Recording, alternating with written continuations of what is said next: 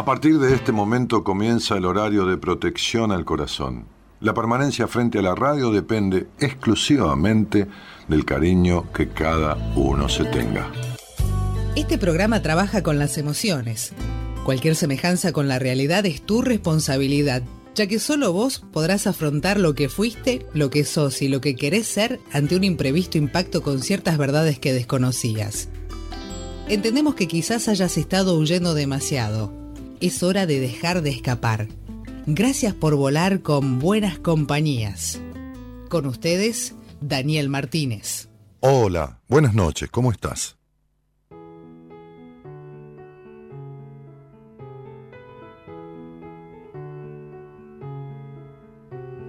Prestaron una cara y una forma de pensar. Me dijeron que no diga y hasta cómo caminar. Me enseñaron a que vista como visten los demás. Y me dieron este número para mi identidad. Me prestaron un espacio para ser original. Me dejaron ser distinto si era igual a los demás. Me pidieron que me compre un método para rezar. Me explicaron que no existe lo que no puedes probar. Pero creo que no.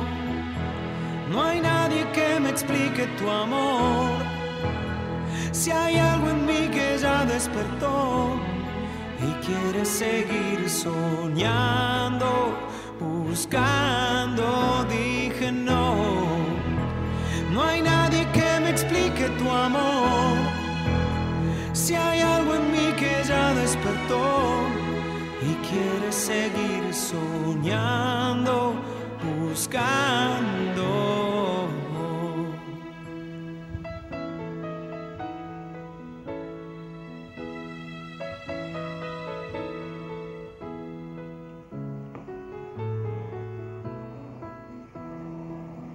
Me dijeron que uno duda cuando empieza a preguntar. Me explicaron que uno vale por lo que puede mostrar. Me enseñaron que casarse también es cuestión de edad. Oh, oh. Y ahora que te veo desnuda, las teorías se me van. Pero dije no, no hay nadie que me explique tu amor. Si hay algo en mí que ya despertó y quiere seguir soñando, buscando, dije no. No hay nadie que me explique tu amor.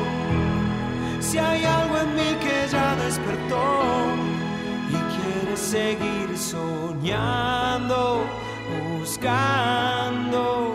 La vida es un regalo de Dios. Magia en cada rayo del sol. Y ahora sé también que no hay nadie que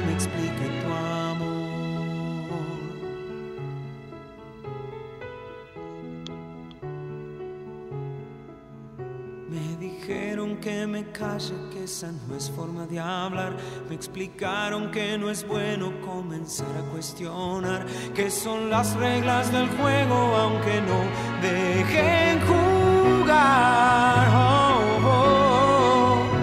Y que si hago los deberes me darán la libertad. Y ahora sé que no, no hay nadie que me explique tu amor. Si hay algo en mí que ya despertó y quiere seguir. Me dijeron que si hago los deberes me darán la libertad, decía Lerner, ¿no? Este, y los deberes son lo, lo, que los demás creen que uno tiene que hacer y la libertad es la que los demás creen que uno tiene que tener. Eh, entonces, eh, en un momento de nuestra vida que dura mucho tiempo, los demás imponen los deberes y los demás imponen las libertades. Quizás las libertades que imponen sean lo contrario a la libertad, pero uno no entiende por libertad otra cosa que la que le dijeron que era la libertad. Y entonces así vamos viviendo. Eh, condicionados por aquellas cuestiones que creímos en un momento y de las cuales no nos podemos despojar. De las cuales no nos podemos despojar. Eh, hasta que no hacemos lo necesario, por supuesto, ¿no? Hoy hablaba con una paciente que decía, este, sí, yo siempre, siempre fui este, melancólica. Siempre, de chiquitita, o sea, siempre fui melancólica. No, siempre estuviste, en todo caso, melancólica. Es decir, desde que tenés uso de razón, que estuviste melancólica. Porque hay una diferencia muy grande entre ser o estar. No es lo mismo. Las personas que sienten que son, son, eh, y a este son le ponen estados de ánimo, soy perfeccionista, soy desconfiada, soy melancólica, soy necesitado de aprobación, soy celoso, soy controlador, están definiéndose como si eso formara parte de su estructura esencial, como si genéticamente hubieran venido con esas características. No es así. Tienen que convencerse, tienen que persuadirse de que no es así, de que este tipo de afectaciones y estados distorsivos son adquiridos. Y así como uno no lo era, pero no recuerda que no lo era y lo adquirió, puede dejar de tenerlo y volver al estado original que uno no recuerda. Entonces uno está siendo de esta manera. Y esta es la frase que tienen que incorporar. Estoy siendo. ¿Eh? Uno dice, estoy triste. Fíjate que no dice, soy triste, pero eso dice, soy melancólico. y fíjate que el melancólico, la melancólica, vienen de una madre melancólica. Vienen de un hogar que, en donde reinó melancolía, fundamentalmente, en, las personas que lo criaron o, o en una de las personas que lo crió y que tiene que ver fuertemente con, con, sus etapas de crianza, ¿no? con sus tiempos de, primera etapa de crianza. Este, porque hay varias etapas. Uno tiene dependencia muchos años de todo esto. Eh, decíamos en el, en el posteo de hoy que, o lo titulamos hibristofilia. Hibristofilia, qué palabra media ¿viste? Este, bueno, filia eh, eh, viene como origen de filiación, o sea, de, vincularidad, de lo que tiene que ver con, el vínculo, ¿no? Pero la hibristofilia, ¿no? Bueno, entonces decíamos, ¿conocías, ¿conocías esta palabra? Este, ¿Sabes de qué se trata? En caso de que no lo sepas o no la conozcas, este, este ¿Tiene algo que ver con vos? ¿Te resuena la palabra? Este, ¿Se te ocurre de qué se trata? Y entonces vamos a hablar de esta curiosa afectación. Primero digamos que la hibristofilia no está, como diríamos, este, no forma parte de, de algo que ya dejó de usarse, pero que fue como muy tenido en cuenta, se tiene en cuenta, pero no, no, no hubo más versiones de lo que se llama el DMS, el Manual Psiquiátrico Mundial, que tiene eh, descripción de, todas las afectaciones de las conductas humanas y en qué grado este, se dan y las describe y, cómo y si son enfermedades o trastornos emocionales o... no está, no está allí. No fue incorporada, qué sé yo, vaya a saber, ¿no? Bueno, este, hay tantas cosas raras que pasan en este mundo, ¿no? Eh,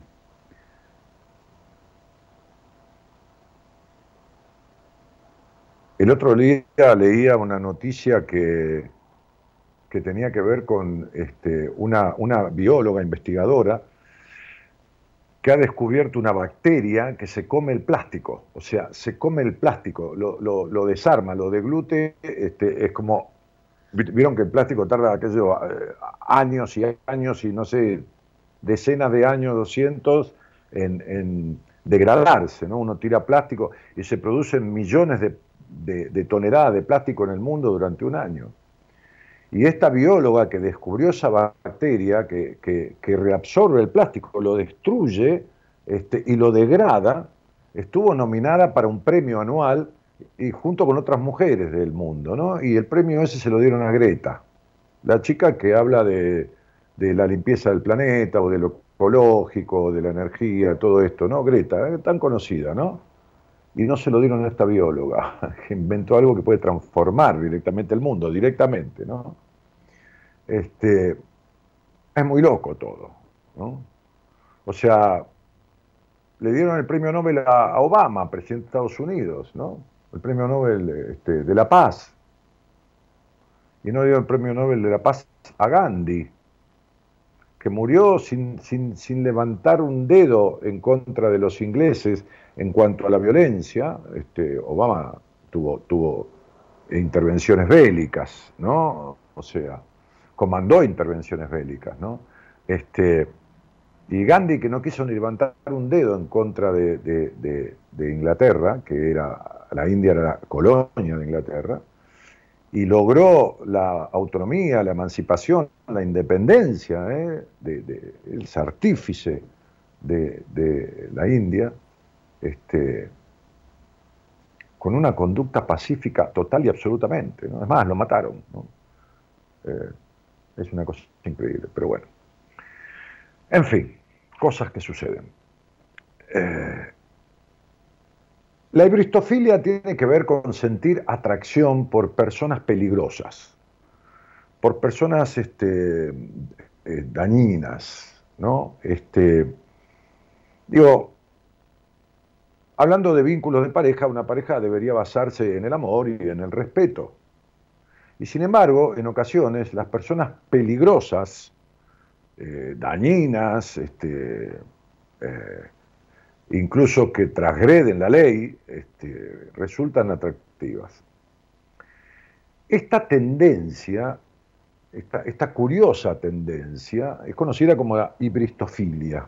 Y vamos a hablar de, los principales factores, ¿no? Yo me noté algunas cositas este, o variables, ¿no?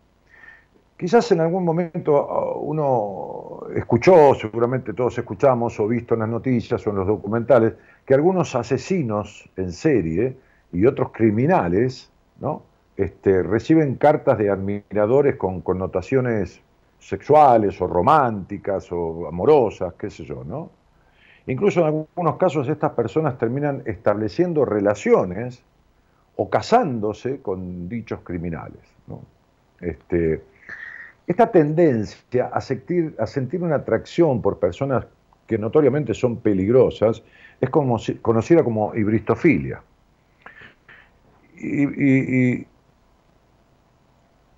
digamos que desde una, desde una perspectiva lógica, elegir este tipo de, individuos, sean varones o mujeres, ¿no? porque no, no, no hace distinción de sexos, este, como potenciales parejas o extrema admiración o, o afinidad eh, idílica, romántica o sexual, este, e, e incluso el deseo de relacionarse íntimamente, no es fácilmente comprensible. Al fin y al cabo, el respeto, la confianza, el cuidado mutuo, son aspectos indispensables en un vínculo amoroso que no, no, no parecen regir eh, las bases de atractivo vincular para estas personas, ¿no? Entonces, ¿a qué se deberá esta tendencia? Fíjense que, bueno, yo el otro día contaba de un, de un muchacho que con una infancia tremenda, con una madre que se prostituía, pero bueno, eso no es lo malo, eh, cada uno hace lo que desea, pero es que traía tipos a la casa, es que este, tomaba drogas, es que eh, descuidó a ese chico, lo dejó en manos de su padre, que era un tipo alcohólico, este, bueno, etcétera, etcétera. Jamás lo mandaron al colegio. Bueno, un desastre. Contaba de este, de este tipo que violó una chica alemana, él creo que es austríaco, sí, eh, violó una chica alemana de 18 años y, un tiempo largo después un investigador encontró, lo encontró culpable, logró establecer pruebas, ¿no? Lo descubrió, descubrió que él era el asesino y lo encarcelaron.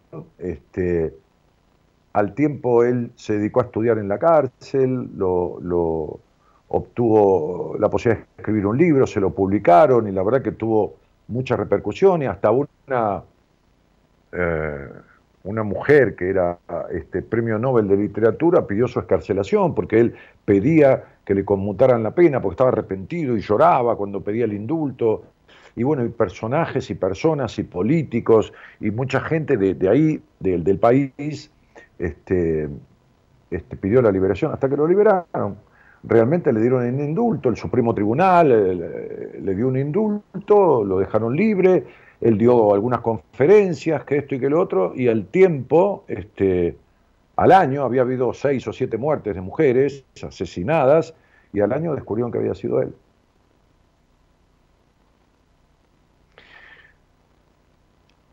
Había un asesino serial famoso en Estados Unidos, famoso por, los horrores, ¿no? Famoso, Ted Bundy, eh, que fue condenado a muerte por unos 30 homicidios en los años 70. ¿no?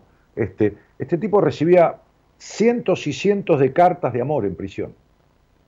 Le había matado 30 personas. Bueno, aquí tenemos un caso, ¿no? Este, que murió hace no mucho tiempo, poco tiempo, este, el odontólogo Barrera, que mató, está bien, lo volvían loco, pero el tipo se quedaba ahí, ¿no? Este, a la suegra, a la, mujer, a, las hijas, las mató a todas. Después hubo una mujer que lo empezó a visitar en el, en el, en el penal y después este, estuvo de novia con él y después creo que otra y terminó viviendo con él y se lo llevó a la casa y todo lo demás, ¿no? Este,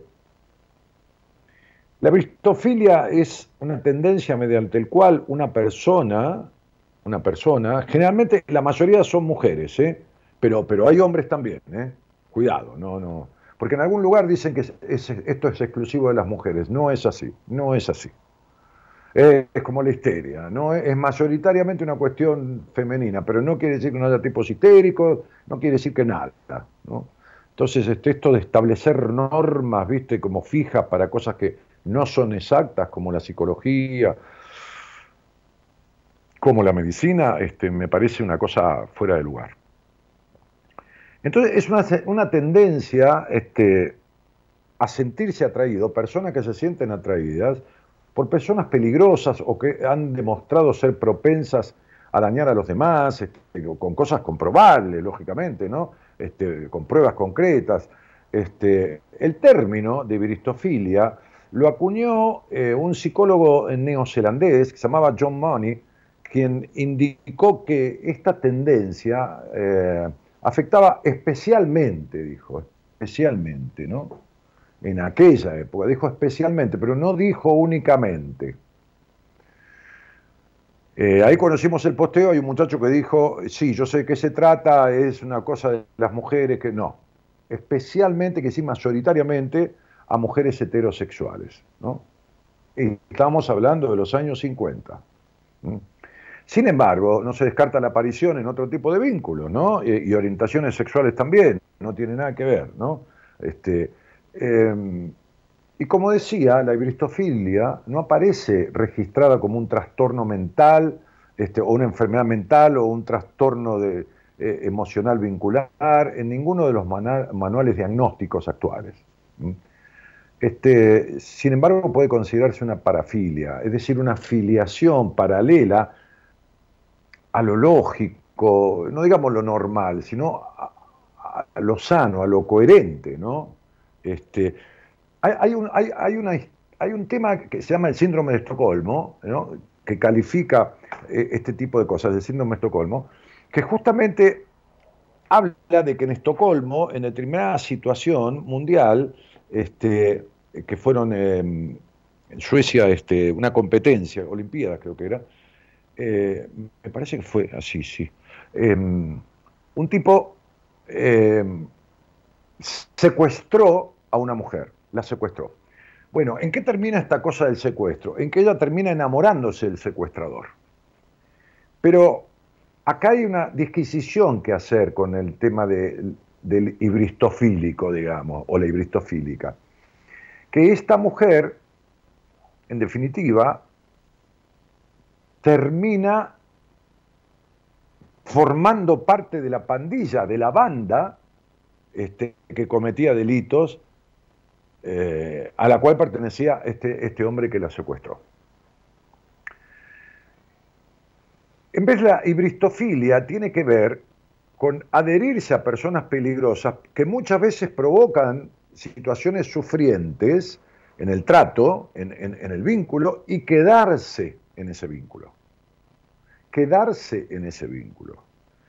Es decir, sentirse atractivos por, por, por el, eh, sentirse atraído por la chica o el chico malo, digamos, la chica o el chico malo, diciéndolo así, entre comillas, este, como el malo de la película o la mala de la película, sentirse atraídos, pero no es que después se hacen colegas, son iguales, todo lo demás, no. Generalmente se produce un destrato luego, un maltrato, como pasa con el narcisista patológico, con el psicópata, con, lo que fuera, este, y, quedarse en este estado de sufrimiento, ¿no? en este estado de, a la espera que esa idealización, que vaya a saber, este, se produzca como la persona idealizó. ¿eh? Como si dijéramos, no, conmigo va a ser bueno, o conmigo va a ser buena. También es posible encontrar este, manifestaciones más leves de esta tendencia, ¿no? no solo personas que han cometido crímenes o delitos, sino, por ejemplo, personas que experimentan una atracción romántica o sexual hacia quienes mienten, eh, hacia quienes golpean, hacia quienes engañan, hacia quienes son eh, todo el tiempo este, infieles de la manera que fuera, ¿no? infieles qué sé yo, este, saliendo con otras personas o infieles mintiendo todo el tiempo, el mentiroso o la mentirosa consuetudinaria, ¿no? Este, fabuladores, mentirosos, este, eh, mentirosas, todo ese tipo, en definitiva, hacia quienes han demostrado ser vincularmente peligrosos, por más que no hayan cometido un delito, por más que no hayan cometido un asesinato, ¿no? Y, que lo demuestran y después se quedan en esa peligrosidad y en esa afectación, en ese destrato, en ese maltrato, en esa distorsión este, de, eh, vivir en la mentira o vivir mintiendo, vivir estafando.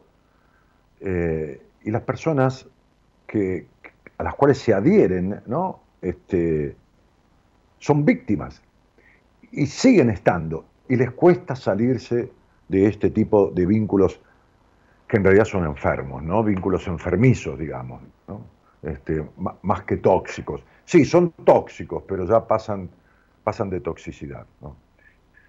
Eh, puede, resultar un poco complicado ¿no? comprender por qué alguien desea relacionarse con quien puede dañarle, maltratarle, mentirle, estafarle. Eh, sin embargo, existen algunas explicaciones posibles que pueden dar lugar a esta hibristofilia. ¿no? Yo hablaba con mi mujer hoy y me decía, y mirá, una de ellas puede ser esto de, un, a ver, un acomodarse de la psiquis y de la mente ¿no? este, eh, a la situación como, como quedar entrampado en eso y pensar que esa persona va a cambiar, este, como una defensa, como para seguir estando, idealizar, creer que sí, es una, es una de las posibilidades, ¿no? Eh,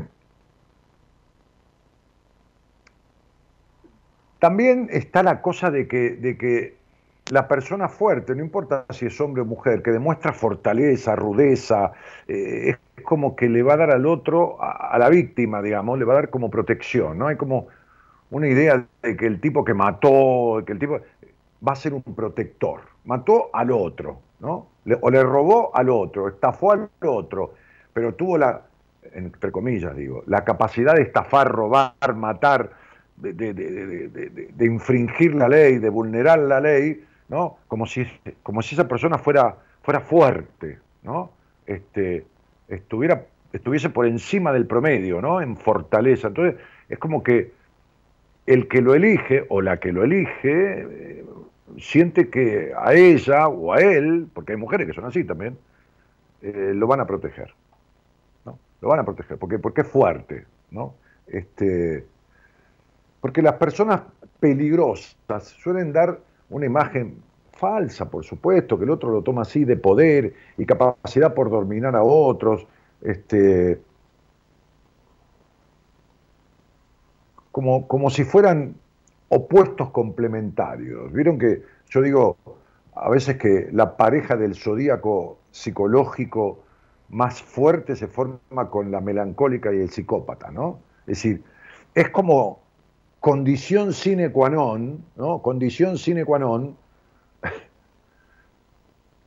que un psicópata va a estar con una mujer melancólica, ¿no? O al revés, una psicópata con un tipo melancólico. O sea, es lo mismo, ¿eh? Es lo mismo. Eh, y, además, en el caso de los criminales, que tienen mucha adherencia, porque, bueno, aquí en la Argentina también sucede, ¿no? Este, uno, uno habla con, gente que por ahí está en el rubro del, de las fuerzas de seguridad, este, que, custodian cárceles y todo eso, y sabe que hay personas que son asesinas, este, y me lo han dicho, eh, he atendido muchas veces a personas que se dedican, que son guardiacárceles, este, que, que, son asesinos y están adentro y reciben visitas de, mujeres o, a su vez de hombres, ¿no? porque hay cárceles de mujeres también, por supuesto, y cartas o, eh, todo este tipo de, formas de comunicación este, con enamoramiento, ¿no? con, adherencia, con, propuestas, con un, con un, montón de cosas. Es muy loco, pero es así. Este, y muchas de estas personas poseen algo que alguien dio en denominar la tríada oscura, ¿no? La tríada oscura que es combinar narcisismo con maquiavelismo y con psicopatía, ¿no? Ya, Y, muchos asesinos tienen esa tríada oscura, ¿no? Es decir, los tres componentes enfermizos, distorsivos y de lo más dañino, peligroso, este, que es el narcisismo patológico, el maquiavelismo, tomando la palabra maquiavelismo como mala, ¿no? Este, y, la psicopatía. Eh, y se llegó a la conclusión de que este tipo de personas, con este tipo de características tan incurables, producen atractivo en otras personas que no la tienen, que no tienen esa característica que terminan siendo presas, presas en el sentido de una presa como un cazador, ¿eh? sean varones o mujeres, de este tipo de personalidades totalmente enfermizas. Eh, las experiencias en la niñez y la vinculación temprana también ejercen una influencia en la elección de este tipo de compañeros por ahí sexuales, atractivos, este, este, románticos, ¿no? atractivos románticos. Se ha demostrado que este, muchas mujeres que sufren abuso durante la infancia tienen mayor probabilidad de sufrirlo también en el futuro a manos de sus parejas. Y cuando hablamos de abuso, no hablamos del abuso sexual. Aquí dice abuso. Hablamos del abuso físico, del abuso emocional, del abuso físico genital o por los golpes, todo ese tipo de abusos. ¿eh? Eh,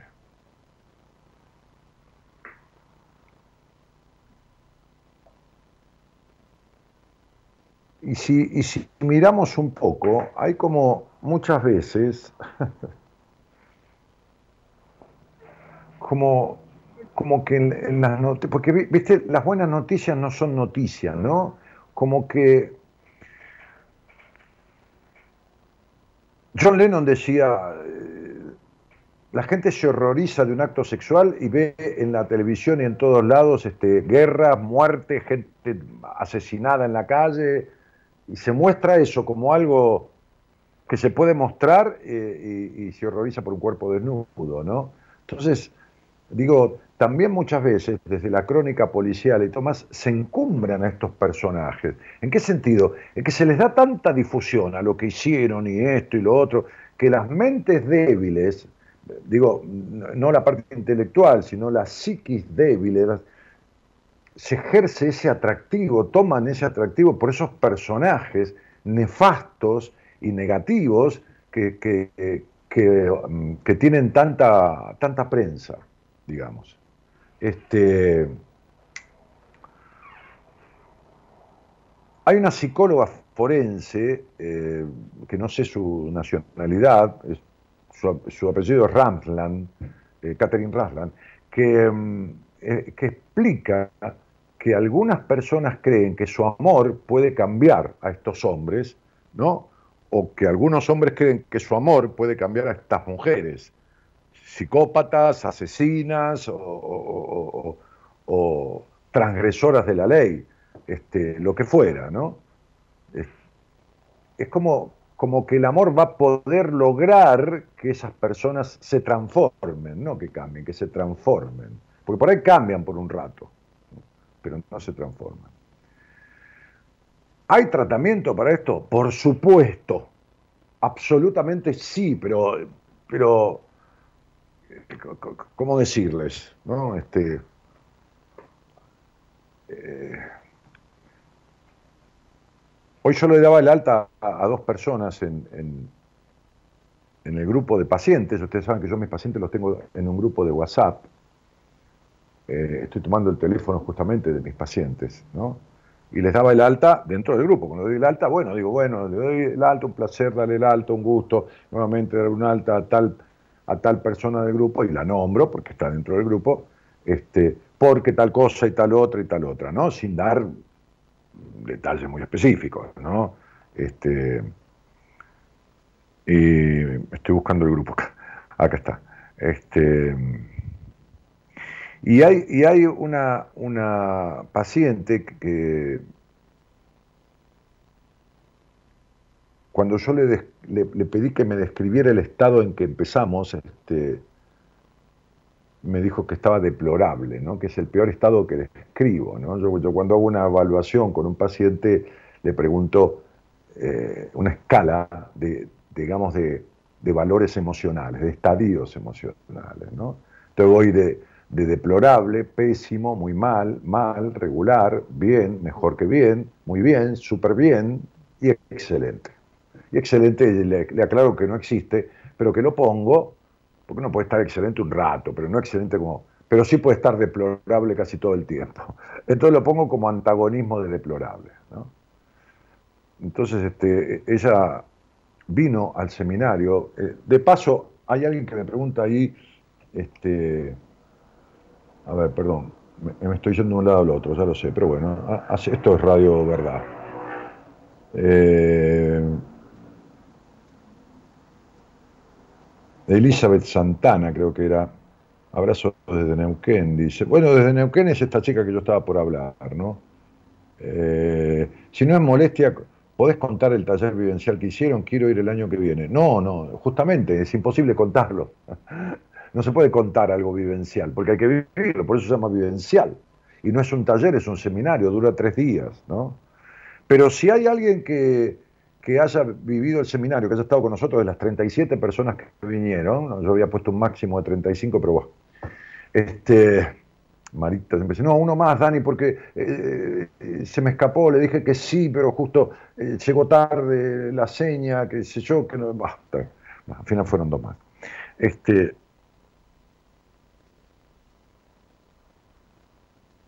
Entonces e-, ella se, se despidió. Hoy, hoy di alta a dos personas, una chica de Tucumán que no vino al seminario. Eh, este, y otra chica que sí vino al seminario. Otra chica, una mujer, no es una chica, ya treinta y pico de años. Bueno, qué regalo verme siendo esa versión de mí que nunca imaginé que podía ser, dice, ¿no? Qué poderoso saber que hay tanto más de mí por vivir. Me encantó cómo escribe, aparte, ¿no? Este, no sabía que escribía de esta manera, ¿no? Tan, tan elocuente y tan armoniosa, ¿no? después de tanto esconderse en recovecos, sentirme lejos de eso, de esa posibilidad, dice. Saber que las casualidades son en profundidad un montón de hilos invisibles moviéndose para que todo lo que tiene que ser simplemente suceda. Hoy, aquí y ahora, me comprometo a hacer mi luz más brillante sin dejar de ver mi sombra más oscura, dice. Amo cada una de mis partes. Pensar que ella me dijo que estaba en estado deplorable. Y había hecho, creo que era ella que había hecho años de terapia. No, ella o una enfermera que vino que está por terminar la carrera de medicina, no sé cuál de las dos. ¿Cuántas cosas fui descubriendo, sintiendo, reconociendo?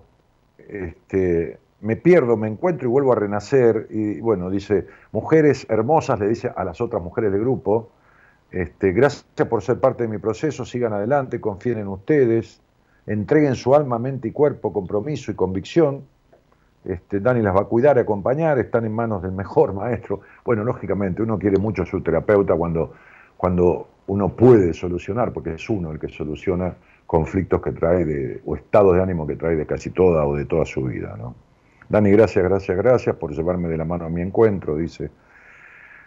Eh, sí, claro que son solucionables, claro que se soluciona la melancolía, claro que se soluciona los vínculos totalmente eh, enfermizos, tóxicos, distorsivos, claro que se soluciona. Claro que se pierde totalmente esa hibristofilia, ¿no? esa tendencia a afiliarse, afiliarse, no a un sindicato, sino a establecer una filiación un vínculo filial este, con alguien asesino, ladrón, mitómano, psicópata, narcisista patológico, y que, no es ningún problema que uno se encuentre con alguien así. ¿Qué problema hay? Uno se puede encontrar. El problema es si uno se queda. El problema es si encima uno o una, no importa, un, ser humano, este, adhieren y, permanecen en ese tipo de vínculos. Bueno, si hay alguien que haya hecho el seminario que está escuchando y, no es preciso que salga al aire, dejen el celular de, producción un audio con uno o dos minutos contando qué sintió, qué le pasó. Digo porque hay personas que lo preguntan, ¿no? Ahí hay una señora ahí que en el chat que lo pueden leer, una mujer, digo, ¿no?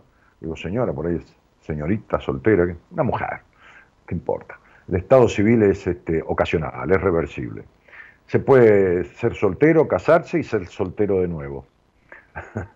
Eh, y, dejen un mensaje grabado, eh, los que fueron al seminario, si es que alguno está eh, escuchando, en el celular de producción, que lo tienen ahí, ¿no? El, el que tiene Loisa, que es el 54911 31036171.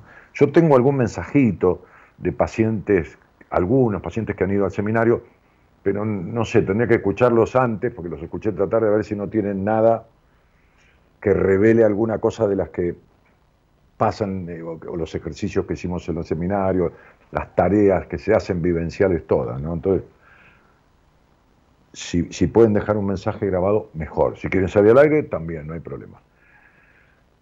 Bueno, vamos a hacer juntos este programa. ¿Qué les parece? Este, Cariño grandote, buenas noches.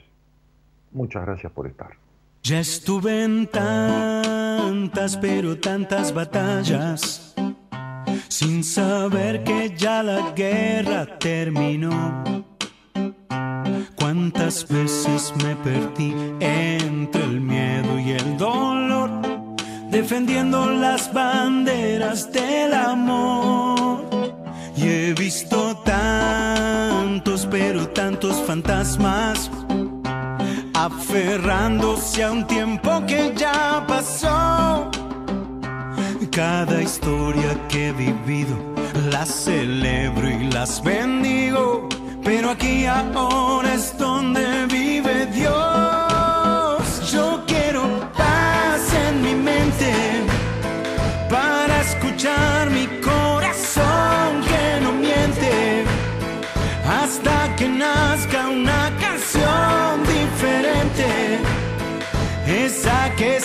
en mi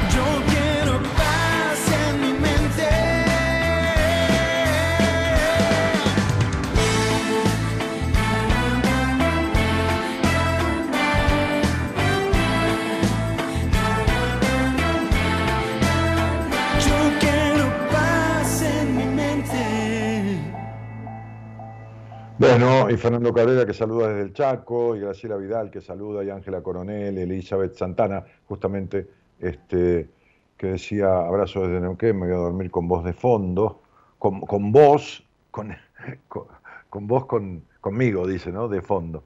Este, Martín Bucci, buenas noches, Dani, Elizabeth Santana, y si no es molestia, este, Ah, ella es la que decía de, contar esto, esto, del seminario. Elizabeth, hice el, seminario con los ojos cerrados. Andá, es un antes y un después del, seminario, dice un antes y un después. Este, dice Graciela Vidal. Sí, no, no, no, incontable. Lo que se vive ahí es incontable, ¿no? Yo, ¿qué quiere que les diga? Eh, este, nadie, ¿eh? Nadie ha salido y no, esto no sirve para nada, la verdad que esto, qué decepción, que esto y que lo otro, y ha venido gente del extranjero, personas de otros países, ¿no? Este, recuerdo en este caso la emoción de, una, de, una, de una mujer de treinta y pico de años que es ingeniera colombiana, que vive en Austria y que vino desde Austria, ¿no? O sea, vino al seminario, pasó por Colombia para saludar a su familia y se tomó un avión a Argentina. Pero no importa, hay gente que vino de acá, de 15 cuadras, en este seminario hubo gente de, Jujuy, de Salta, de Santa Cruz, de, qué sé yo, de, un montón de lados. Casi siempre los que menos vienen son de Capital Federal. Este, hay menos gente de Capital que, del resto del país. Eh, tengo un llamado ahí, ahora voy, ahora voy. Ahora voy, ahora voy, ahora voy. Ah, Graciela dice, ah, Graciela estuvo en este seminario, claro, Graciela Vidal. A tres días de haberlo hecho estamos todos conmovidos, dice. ¿no?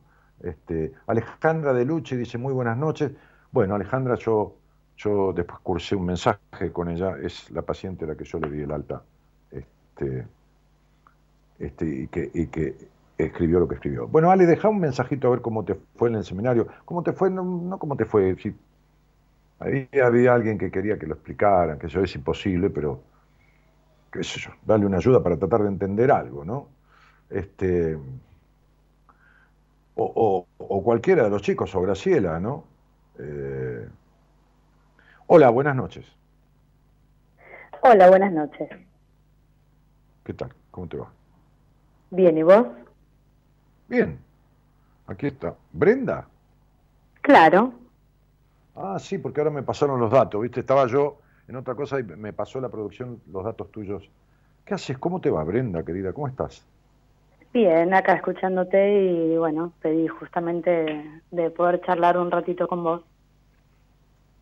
Bueno, mira vos, qué loco. Digo, porque me tenés en el, en el, en el WhatsApp. En, un momento cursaste un tiempito de terapia conmigo y después este, estuviste o estás en manos de, Gabriela o con Gabriela, ¿no? Estoy todavía con Gaby. Bueno, eh, me alegro. Si estás es porque te debe este, dar buen efecto.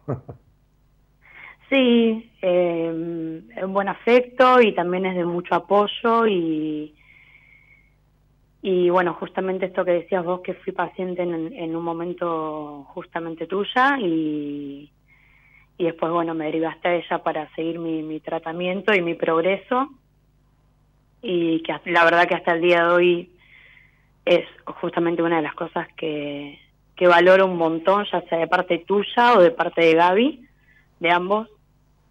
Y nada, bueno, si bien no fui al seminario y en esta oportunidad me quedé con muchas ganas de ir, no pude, voy a esperar el próximo, que cuando saquen la fecha, para poder ir y poder darle un ciclo final a la parte del tratamiento que hice con vos, que no es poco. Pero en un, cuando arranqué el tratamiento con vos, vos me habías dicho que tenía que finalizarlo con un seminario. Sí, a mí se me ocurrió eso en ese momento. Ahora, Ahora es opinión de Gabriela. Yo he dicho ah, al aire, he dicho al aire muchas veces que, que hay casos eh, que yo atiendo en los cuales después interactúo, por eso somos un equipo, este, derivando a, la paciente a, una terapeuta mujer, y justamente eso en, el, en, el, en uno de los balcones que están las fotos de todo el lugar donde hacemos el seminario, que es impresionante. En unos balcones que da una, una parte como un jardín de invierno, donde está el coffee break permanentemente, porque hay un coffee servido permanentemente las 24 horas, donde hay mate cocido, café, té, leche, qué sé yo, agua caliente, agua fría y 10, 15 clases de galletitas cualquiera se despierta a la madrugada y quiere comer algo, va ahí y lo tiene servido. Pero estábamos charlando este, justamente de, esta cuestión, ¿no? Este, con, el doctor Rosales estábamos con, con eh, sí, con el doctor Basílico y el doctor Rosales. Y yo le decía a Rosales, porque justamente esta, esta paciente mía de, de Austria este, tuvo una situación muy muy, muy peculiar este, con, con, Gabriela, con mi mujer, este, porque cuando termina el seminario, bueno, es hacer fotos, selfies, abrazos, no se quieren ir, como me decía alguien hoy en un mensaje, no, no, no nos queríamos ir, no nos queremos ir, uno quiere quedarse ahí. este, y yo tengo miedo de querer quedarme y vivir ahí con todos ustedes ahí, pero bueno. Claro, claro, tampoco es que nosotros nos quedamos, así que los abandonaríamos, volveríamos al abandono que les hicieron los padres en su momento. Este, y, y, entonces oh, esta, esta, esta, esta mujer este, que, que empezó hizo terapia conmigo y avanzó y esto y lo otro en un momento. Y, ciertamente Gaby es una de las mujeres del equipo a las que menos pacientes le derivo, porque ella tiene siempre los lugares ocupados este, y porque a veces tiene que ser alguien muy especial, porque como tiene una edad, que la edad no importa, lo que importa es la actitud maternal, pero, pero a veces también es, es importante, entonces por ahí a veces a Corina, a Noemí, este, Alejandra, qué sé yo, este, le derivo más que, que, a Gabriela, ¿no? Pero estábamos ahí en, ese balcón y en un momento, estoy diciendo algo que no es ninguna, ninguna cosa infidente ni, ni nada que se le parezca, por supuesto, si no, no lo contaría. Una cosa muy amorosa. Este, esta paciente de Gaby le dijo, ¿me, puedo sacar una foto con vos, mami? Y le dijo mami de una manera que nunca se lo había dicho. dicho. Viste que hay gente que dice, yo tengo, por ejemplo, eh, el administrador de un edificio que me dice, ¿qué haces, papito? ¿Cómo te va, querido? ¿Cómo estás, papi? Esto, lo otro, ¿no? Este, es una manera de decir, ¿viste? Muchas veces entre hombres. Este, pero no, no le había dicho nunca eso. Entonces mi, mujer me lo contó en ese momento, me dice, me pasó esto, mirá, sacó la foto con ella y me dijo, ¿sabes qué me dijo? Y yo le dije, ¿escuchaste lo que me dijiste? Y a la piba se le cayeron los ojos de, se le los ojos de lágrimas. Entonces muchas veces yo derivo a una paciente mujer, a una mujer, porque cuando tienen la madre muy arraigada, muy metida hasta la médula, ¿no? Este, yo soy, yo soy, y en esto cada maestrito tiene su librito, yo soy de la particularidad de creer que uno puede darle una función paterna que esta mujer no tuvo pero que no es lo mismo hacerle una función materna desde ser varón.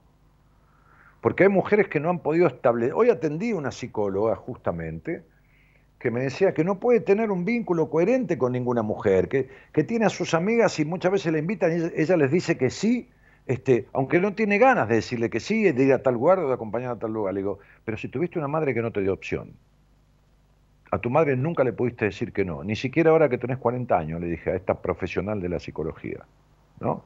que atendí hoy en una entrevista y que quiere tener un proceso conmigo. Entonces, cuando la madre está tan medularizada, por decir, metida hasta la médula, uno puede trabajar algo de lo que el padre no le dio a la paciente, pero no hay como una mujer con mujer, para que tenga un vínculo sano con una mujer de una puta vez en su vida. Entonces ahí es donde yo este, hago esa derivación. Sí, tal cual.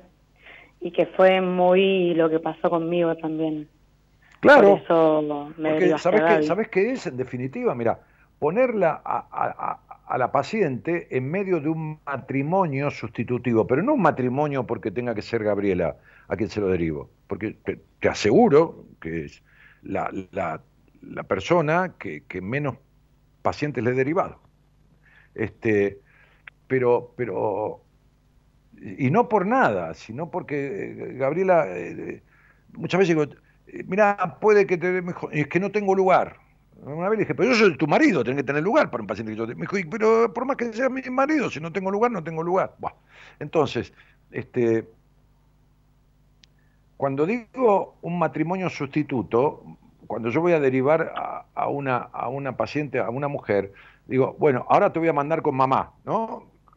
con mi mujer, entre comillas, que sería Corina, o que sería Alejandro, o que sería Marcela, o que sería eh, Noemí, no sé, cualquiera de las mujeres del equipo. ¿Entendés? Es como ponerle una figura paterna y una figura materna. ¿No? Sí. Cuando es necesario, ¿eh? Cuando es necesario. Hay veces que no es necesario. Bueno, ¿cómo estás? Bien.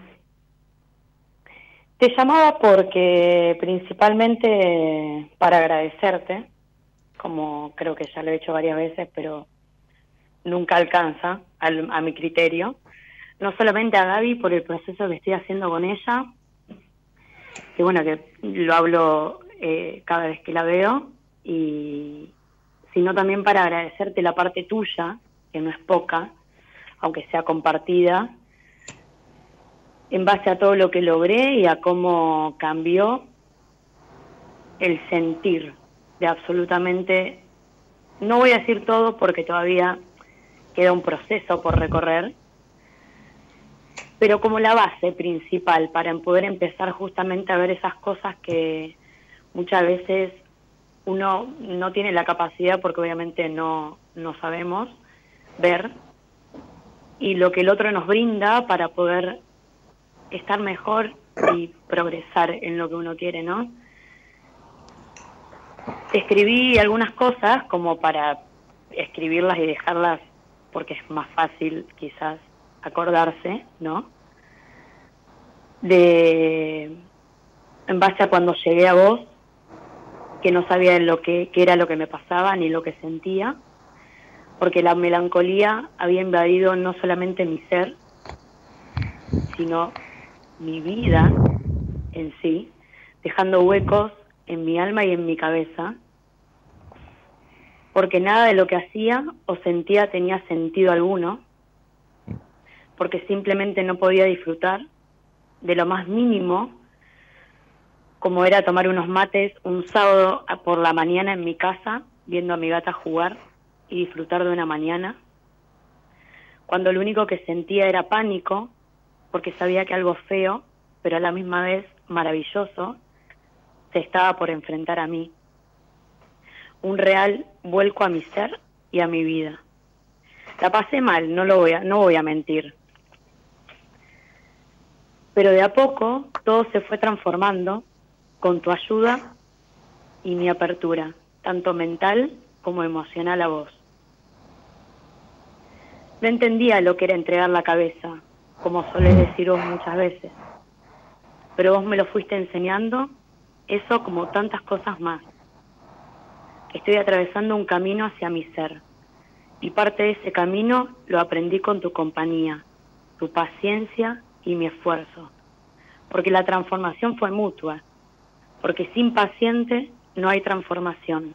Y sin maestro no hay sabiduría.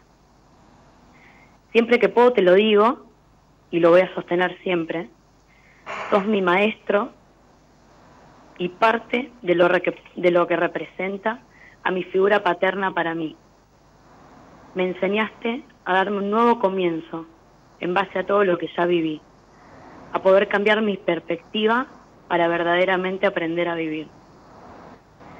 Ojalá muchas personas que nos estén dando la posibilidad de transformarse, algún día se brinden esa gratitud de empezar a hacer, porque puedo asegurar que es una de las cosas más valiosas que van a hacer para ellas mismas.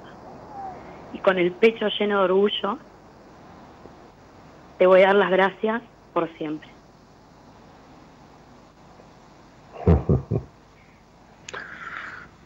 Mira, Brenda, este, lo importante en la vida no es lo que uno tenga, lo importante en la vida no es el amor, lo importante en la vida es estar tranquilo. Y estar tranquilo no es un estado permanente, por supuesto, porque si no sería aburrida la vida. Estar tranquilo debe ser el estado en el que mayoritariamente uno viva, mayoritariamente con sus alternancias, con sus eh, vicisitudes lógicas, con, las pérdidas, porque empezamos a perder desde que nacemos, perdemos este, este, un ambiente cálido este, eh, y, no sufrible que es la panza, en donde todo nos es dado, la crisis del frío, del calor, del nacimiento, que es la primera gran crisis de la vida. Empezamos a perder eh, eh, eh, la tranquilidad cuando, cuando duelen los dientes que empiezan a cortar un, bebé, perdemos esos dientes y se nos caen, que se llaman dientes de leche, dientes primarios, por otros dientes, duele el cuerpo cuando uno crece, heridas de juegos, cuando uno juega y se cae y se rompe algo, me ha pasado a mí cuando me caí de la bicicleta, me rompí un brazo en, mi, infancia, cuando las patadas en, el fútbol, cuando eh, eh, cuando una novia este, te deja, cuando, este, pero, pero volver a estar en casa, como dice Osho, volver a estar con uno mismo, es el, es el estado por el cual hay que laburar. Ese estado se llama transformación. Uno, uno cuando tiene afectaciones muy fuertes de su historia, no, no, no, no, no hay cambio que le sirva. La palabra transformación, que es la que yo trato de, imponer en el buen sentido, de hacer comprender, está muy lejos de lo que son los cambios. Pues usaste esa palabra y creo que, que, se, te nota o se te siente un estar mayoritariamente tranquila, que, no era ni por cerca tu estado original cuando nos conocimos. ¿no? Y esto fundamentalmente eh, es muy lindo lo que escribiste, me gustaría tenerlo me lo mandas en tu historia clínica de aquella época, este, o en un mail, es lo mismo, este, me gustaría tenerlo, eh, porque eh, incluso yo tomé la costumbre ahora, no hace mucho tiempo, o el hábito, de, pedirle a una paciente cuando le doy el alta que me cierre la historia clínica con lo, con lo logrado, pero no porque lo ponga para mí, no, no, no, no es necesario, yo lo estoy sabiendo, sino por dos motivos. Primero, para que lo escriba y le quede escrito y, sea una manera de, impregnarse, ¿no? de, poner en el, de poner en el universo, en palabras, escribir lo que es una energía la palabra, este, dicha y escrita más fuertemente todavía, este, y dejarlo sentado en su historia clínica, que es su historia de transformación. Y el segundo motivo es porque si viene a mí, qué sé yo, por, por X, no importa, dentro de dos años, tres años, aunque sea porque quiere tener una sesión, como muchas veces pasa, y por una buena causa, pero que una buena causa que, qué sé yo, no sé, se, quiere, se decidió irse a vivir a España y, está muy contento, pero tiene cierto temor, eh, que no, no, tiene nada de malo tener cierto temor por, por un cambio, ¿no? Este, igualmente yo reviso la historia clínica cuando voy a tener esa sesión, a ver lo que hicimos y a ver cómo terminó, cómo terminó el proceso y cómo esa persona escribió que terminó. Lo que vos estás este, escribiendo aquí es eh, una gran una gran parada en el camino, ¿no? Es decir, cuando uno va de viaje y hace una parada en el camino para descansar, porque viajó o fue manejando, supongamos, ¿no? Y se queda ahí un costado tomando algo fresco, tomando la sombra o, retosando en el auto o en algún bar, este, porque es como un, como un merecimiento por este, por este camino que ha transitado, ¿no? Entonces está haciendo una parada de reflexión, de, darte un, un, resuello, ¿no? Un, descanso de esta tarea ardua que, estuviste haciendo. Este, que venías de un estado que vos mismo describís casi como deplorable o, pésimo, ¿no? De, malestar, digo, ¿no? Este, y que hoy estás en un bienestar, por lo menos así lo siento. Y yo creo que, que esto que, que haces, que llamarme, que no, no, es, no es habitual, vos sabés que yo no, no, no, no saco al aire gente que haya tenido un proceso conmigo, no, no, no, es lo que hago, pero bueno, si quiere hablar conmigo, ¿qué, qué problema tengo? Este, no, no es solo para mí, me parece que es mucho para vos, mucho más para vos, porque es como, eh, es, es, como yo digo las cosas, ¿no? Yo digo, yo hago las cosas por mí, para los demás, pero por mí, porque me satisface hacerlas. Y esto, esto lo estás haciendo por vos, para mí, pero por vos, porque también es una manera de poder expresarte ante el mundo, ¿no? Porque expresarte ante, ante, ante gente que ni conoces, este, es una, es una característica, expresarte libremente, expresar y hablar de vos, exponerte, es una característica que no tenías. No tenías. Anteriormente, hace no me acuerdo cuánto, pero vos hiciste un programa donde salieron, bueno, en ese momento justamente eran chicas que estaban justamente en el grupo este que vos haces con los pacientes. Ah, en el grupo de pacientes, claro, fue el 29, el 29 de, de, julio del 2020, o sea, hace dos años y pico. Fue la única vez que yo saqué cinco pacientes al aire este, que le había dado el alta, que estaban en el grupo donde vos estabas como paciente mía, porque, pero para, para mostrar que, que, no importa la edad, no importa la profesión, no importa. Fíjate que una de esas pacientes, este, el otro día me invitó a su, a su, a su ceremonia de colación, porque se recibió de psicóloga, este, que va a ser en enero, en Misiones, que le dije, mira, negra, tengo invitaciones de de, mil motivos, a casamientos, a esto, a lo otro, pero, pero no puedo, ¿viste? No, puedo, ni tampoco me gusta viajar en pleno enero, cuando todo el mundo viaja. Este, y esa paciente que fue, que fue este, este, parte de ese programa, cuando llegó a mí, llegó con fuertísimas ideas suicidas, fuertísimas ideas suicidas, en un estado yo diría, de una depresión bastante importante, este, y de una melancolía hipermelancólica, este, y, salió ese día al aire diciendo que había transformado su vida, y de ahí siguió camino hace dos años y terminó su carrera de psicóloga, está feliz, tengo los mensajes acá, me hablé el otro día con ella, este, y, bueno, este, esa fue la única vez en mi vida que hice un programa con, pacientes que le había dado de alta, para, para mostrar que se puede venir de estados tan terribles que se sale y que se salen en, un tiempo lógico, que no se necesita muchas veces años y años y años y años de terapia, ¿no? Este, como una paciente que le di el alta el otro día con 15 años encima de terapia, ¿no? Sí. Y vos pertenecías, este en ese momento estabas en ese grupo.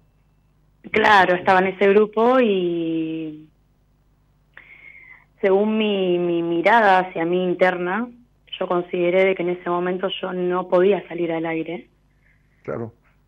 Porque en ese momento la verdad que no, si salía al aire iba a ser injusta, a mi punto de vista. ¿Por qué? Porque no me sentía, vamos a ponerle una palabra, apta, en el punto de decir, me siento bien y esto necesito comunicarlo de esta manera. En Mm, ese momento claro, dije, no, estabas- es mi no- momento. No, no estabas preparada, todavía no estabas lista. No, Eh, no, para nada, en absoluto. No, no, no, no habías logrado el estado en el que estás ahora. No lo habías logrado. Entonces no, no era, no era para vos eso. Seguro. No, y, y creo que sí, por, un, por el tema que no sé, cualquiera, yo en ese momento salí al aire, creo, obviamente no lo hice, entonces no, no puedo dar el 100% de, de confirmación, pero creo que me iba a sentir muy injusta conmigo y me iba a sentir Mm. como como que me estaba fallando a mí misma de, de decir cosas que quizás en ese momento la verdad que no No, no sentías, claro, te estabas no me- no me disfrazando de, de un apto, de, de una, de, un- de un apto, como estar apta, de algo que no, no Ujú. estaba. Si está muy bien, ¿qué problema? Me parece bárbaro, me parece un acto de lealtad con vos misma. Bueno, habías aprendido ya en ese momento valores importantes, que era hacerte leal. ¿no? Sí. Este, eh, o sea, como determinar por vos misma y no depender, este, qué sé yo, a ver si por ahí no le digo a Dani que yo quisiera, porque yo dije en el grupo, ¿quién quiere salir al aire? Que yo, este, si le digo que no, a ver si no me quiere, ¿no? Si no este, eh, entonces, este, yo tengo una paciente que es psicóloga que cada, cada- tanto le agarra un enojo, ¿no? Porque esto, por le agarra un enojo, ¿viste? Entonces yo la dejo. La dejo que se enoje, que se desenoje, que a los dos o tres días volvemos a hablar, yo como si nada. Entonces me dice, vos, no, vos sos re enojoso de repente. Me dice, pero, no, pero yo me enojo en la vida, pero ¿cómo querés que me enoje con vos? Vos sos mi paciente. ¿qué, qué me- O sea, me enojo si, si hay, eh, qué sé yo, en el sentido de, de- sacudirla, en el sentido de conmoverla, con a ver qué estás haciendo, te estás abandonando, en ese sentido, pero no, no que ella se enoje por algo y yo me enganche en, en un enojo boludo, ¿viste? Ni en pedo, no para nada, ¿no? Este, entonces, hay muchas veces esta cosa de que, ay, este tipo, a ver si, si me- me deja de, o, o no, la necesidad de aprobación, ¿viste? Como, como el temor a, a la desaprobación por no acceder a algo, por no participar de algo. Creo que en ese momento, que no estabas como estás ahora, igual tuviste un acto de lealtad con vos misma, de honestidad con vos misma. Sí. Sí, porque en ese momento justamente consideré de que no, no, no era momento, la Bueno, lo fue, lo fue ahora y, y- y te noto así, te noto expuesta, te noto con, con, a ver, menos tensa o, o sin las tensiones que solías tener y, este, y más amorosa con vos misma o amorosa con vos misma porque no eras amorosa con vos misma este, cuando yo te conocí eh, y, con, y con cierta cuota de, de tranquilidad que es lo importante, Sí. ¿no? con, con- con- con- con la, con la- con la lógica, este, con el lógico estado de tranquilidad que sí que hay que obtener mayoritariamente en la vida. Lógicamente que se va a alterar por algunas cuestiones y está bien. No Sí. puede ser agua de tanque. Y está No, no. bien que suceda. Pero está bien que también después de, del golpe, de algún golpe que uno lo conmueva, es decir, que se mueva con eso internamente, que se salga de, de, de- de su estado, vuelva a ese estado, ¿no? No importa si el- hoy, mañana, pasado, lo que le lleve un tiempito volver a esa tranquilidad. Exactamente. Así que me alegra muchísimo y me, me- me- me emocionó y me, y, me, y me agrada mucho sentir a una Brenda mujer. Se te siente, se te siente mujer. O sea, no de sexo femenino, no, Sí, mujer, sí. que es otra cosa. Mujer es otra Sí. cosa. Sí, la verdad que sí, que fueron muchas cosas y como dije en lo que en lo que escribí es enfrentarse a algo que uno muchas veces tiene miedo y Ah, sí, no claro. quiere justamente enfrentarse y ese es justamente el primer rechazo que uno a veces se, se antepone a la cabeza de, de inclusive pensar de que no va a poder llegar a una meta. No, pero son mecanismos de evasión y son métodos de resistencia, se llama resistencia en terapia, porque como siempre yo suelo decir, el mayor obstáculo para romper conflictos o traumas es el miedo a resolverlos. ¿Por qué? Porque resolverlos, este, este, salirse de ellos, significa romper con los mandatos, significa salirse de la manada, significa romper con las lealtades familiares, lealtades que son nefastas, que son destructivas, este, este, dependencias emocionales de las personas que uno lo criaron, que uno cree que, que, tiene como obligación de, de, pertenecer o de asemejarse o de o todo esto, ¿no? Sería, como siempre digo, ¿cómo voy a ser feliz si tuve una madre infeliz, ¿no? ¿Cómo voy a ser libre si tuve un padre eh, castrador, qué sé yo, cómo voy a... Si, eh, estoy desobedeciendo, ¿no? Entonces, ese miedo a desobedecer hace que uno se quede atado a lo que no sirve. Y entonces el miedo, el miedo a ser feliz, el miedo al éxito que decía Freud. Ese es el mayor obstáculo para vencer traumas, conflictos, parejas de mierda, estados emocionales del carajo. Ese es el mayor. El miedo a lograrlo. Es re loco, pero es así.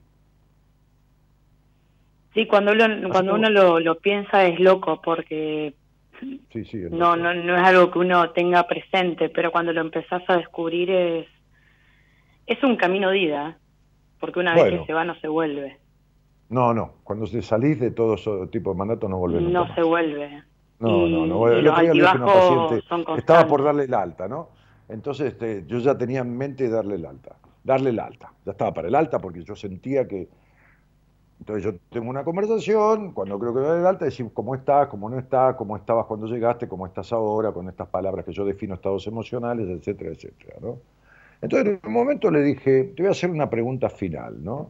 Este, porque después no es que yo le doy el alta y no la atiendo más, no, le digo, toma, tomate un tiempo, ¿no? Este, cuando no hay una derivación, mira, te ofrezco tomarte un tiempo, pensarlo, tranquila, tres o cuatro días, tomarte un tiempo de 30 días, nos vemos dentro de 30 días, charlamos, cómo estás, cómo andás, cómo creció todo esto que lograste, porque es algo sembrado en un corto tiempo que va creciendo.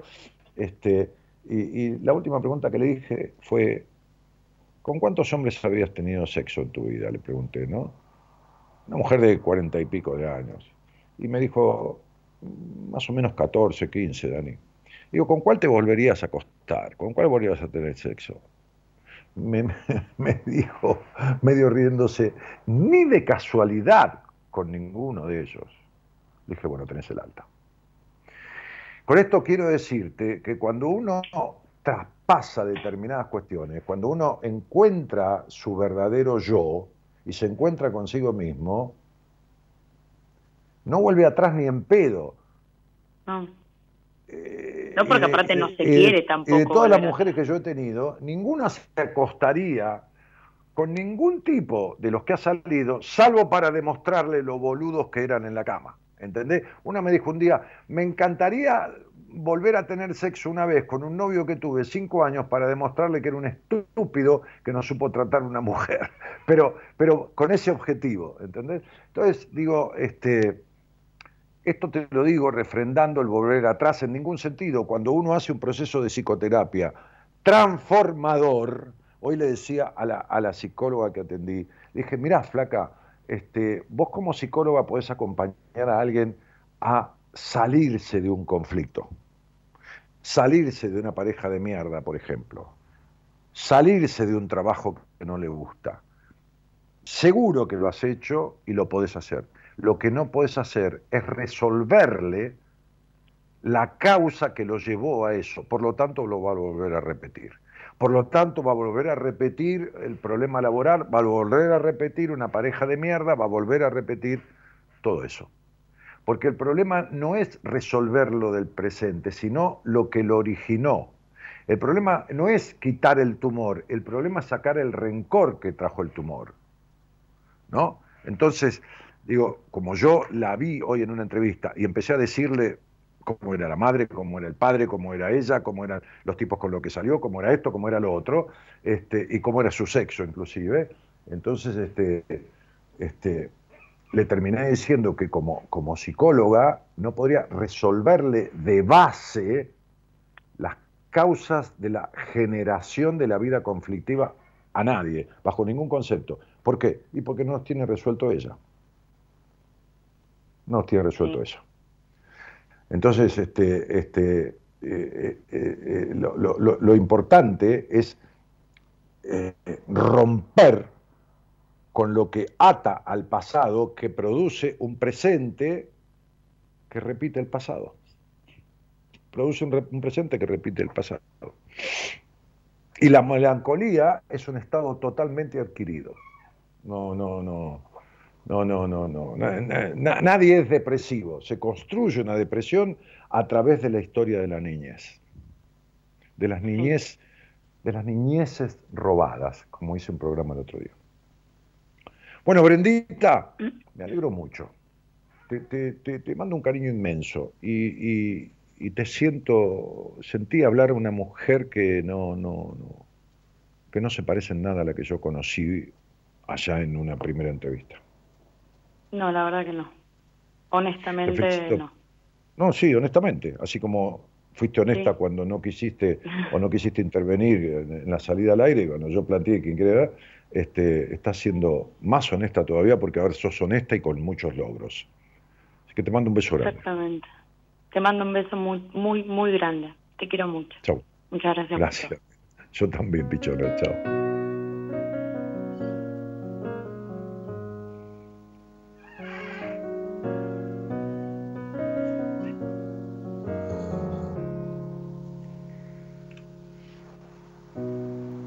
Aprender a perdonar, sabes, con heridas graves y chichones.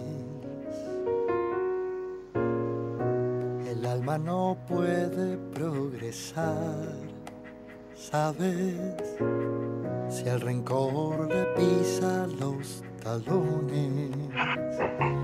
Madurar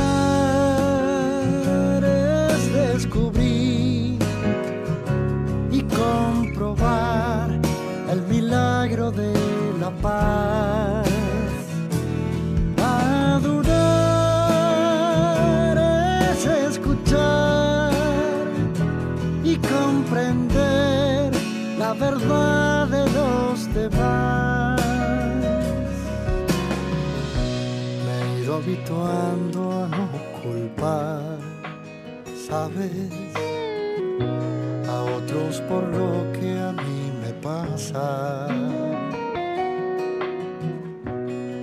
Daño que pueda yo causar, sabes, son bombas que pongo en mi casa. Madurar es no buscar y encontrar la aguja lejos de Adorar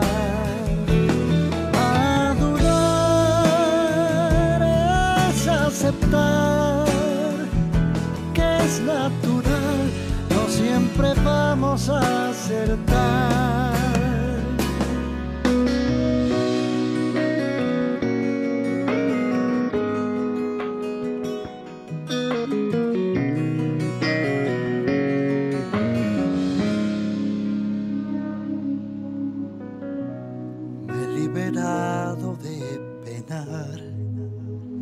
las supuestas victorias y derrotas. Me he ido aprendiendo a conformar, sabes, con poder jugar a la pelota.